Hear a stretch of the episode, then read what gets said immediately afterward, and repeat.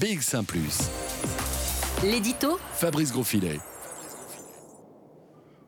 C'est une histoire qui se répète. Les baptêmes étudiants, que ce soit à l'Université libre de Bruxelles ou ailleurs, entraînent une série d'incidents, parfois petits, parfois grands, dérapages, dérapages mineurs dans certains cas, actes humiliants euh, dans d'autres, et de l'alcool, et puis parfois euh, des comportements extrêmes clairement répréhensibles et des mises en danger d'autrui, voire des accidents qui peuvent prendre une tournure dramatique. Alors il y a une quinzaine de jours, on vous avait déjà parlé d'un baptême qui avait mal tourné à l'UC Louvain. Une étudiante était tombée d'un toit lors de ses activités étudiantes. Mais ce week-end, cette fois-ci, c'est à l'ULB que la presse a braqué ses projecteurs avec euh, des images diffusées sur les réseaux sociaux. On y voit un groupe d'étudiants en toge Image tournée en plein air, on est bien sur le campus de l'ULB, et au milieu, trois étudiants nus, les uns derrière les autres, une scène d'accouplement.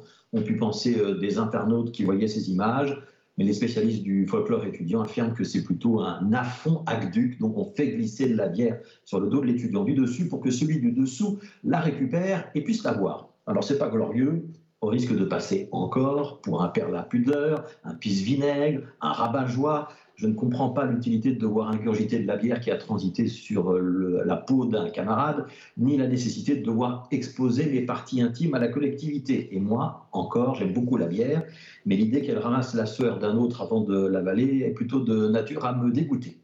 Ce lundi matin, le cercle étudiant qui s'est livré à cette démonstration a donc été convoqué par les autorités de l'Université libre de Bruxelles.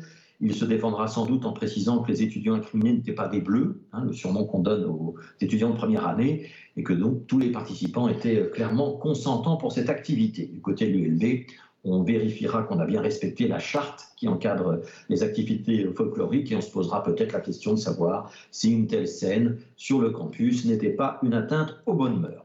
De l'autre côté, on va rester sur la position qu'on a déjà exprimée il y a 15 jours dans cet éditorial celle d'une incompréhension grandissante vis-à-vis de ce folklore quand il mélange la promotion de l'alcool à haute dose, l'humiliation plus ou moins consentie de jeunes recrues, l'atteinte à la dignité humaine et les allusions répétées au sexe et à des positions sexuelles qui, euh, dans le moins qu'on puisse dire, qu'elles ne sont pas le reflet d'une sexualité euh, librement euh, consentie et sur le respect du sexe féminin. Est-ce que c'est ça les valeurs qu'on doit promouvoir chez les étudiants, l'apprentissage qu'on doit valoriser au sein des élites du futur? Cette dernière semaine, sur BX1, dans toujours plus d'actu, notamment, on a tenté à plusieurs reprises d'organiser un débat sur ces questions-là. Mais les autorités de l'ULB et les cercles étudiants ont à chaque fois refusé d'y participer. C'est la culture du silence, le refus du débat ou une petite gêne peut-être, on ne sait pas. Alors ce lundi, on va reposer cette question que le milieu étudiant dénonce ce qui se passe dans certains bars du quartier du cimetière d'Ixelles. C'est indispensable, et on est tous d'accord là-dessus.